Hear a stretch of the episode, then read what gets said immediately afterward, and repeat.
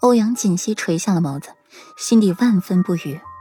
明明都计划的好好的，裴玉也被困在了灵山，合着这天花该是传染了整个北周才是，怎么就给控制住了？而且还是在没有爆发的时候。欧阳锦溪眸子愈发寒冷，他调查过，是那个小女孩不知从何处染了天花，跑到了大街上去晕倒。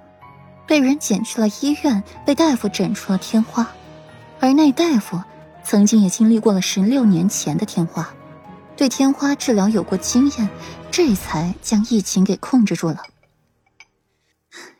真是失策！天花没有害死全城人，倒是把欧阳明给害了。慧心喜悦，生下来的孩子都是怪物，如今地位不保，欧阳靖为了六月选秀顺利。为了保住欧阳明，才让他来试药材，带着大夫一起来治理此次的疫情。长老，我们该去大堂了。其中一人小心翼翼的提醒着欧阳锦心：“我知道了，走吧。”顾博远晚了两天才到北周，正要宣布陛下的决策，才惊觉发现北周瘟疫一事平息了，而自己只是来走了一个过场。顾博远被迎进了城主府，和霍尊、李乾林寒暄。听到李乾林说着事情的经过，转而看向了霍尊：“四殿下年轻有为，凭一己之力竟解决了天花疫情，令下官佩服之至啊！”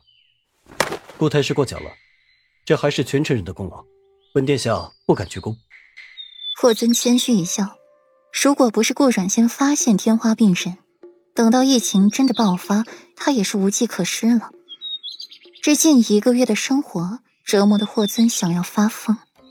第一日，侦查隔离；第三日，隔离完毕；第七日，收捡尸体；第八日，城外火坑，那火坑便是那些人最终的归处；第十二日，将不治的病人送去城外射杀；第十五日，仍旧继续。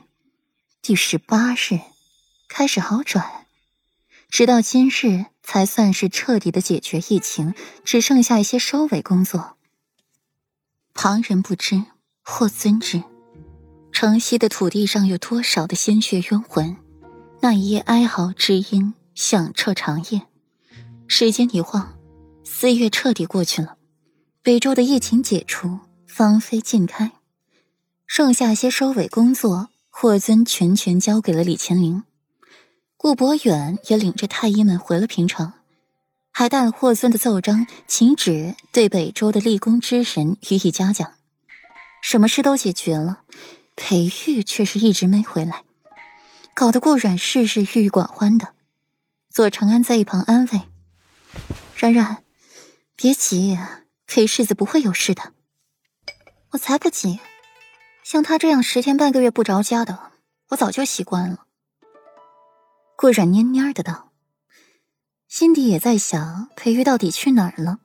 听墨河说，他们玉玺被一帮很厉害的人追杀，洛尘险些丢命，而裴玉下落不明，不知所踪。左长安无奈的摇摇头，口是心非这个词还是形容你的，想裴世子就想呗。我又不会嘲笑你，指不定他现在在哪个温柔乡里面不愿出来呢。顾然冷哼一声，想到裴玉拈花惹草的一张脸，就不怎么放心。不带这么说自己夫君的。左长安尴尬一笑，不过听他的语气，怨念颇深呢。顾然入夜便睡下，睡梦间竟感觉到有人在扒自己衣裳。迷迷糊糊间，一巴掌呼上去，随后便传来裴玉悠悠的抱怨声：“软软，一个月不见，你就给为夫这么一份见面礼。”裴玉两天前就冲破了桎梏，从灵山上下来，知道了北周的情况，便马不停蹄的赶了回来。匆匆见过霍尊之后，再来寻顾染。本想着学一回夜半采花的，谁知道花没采着，倒是被刺给扎了。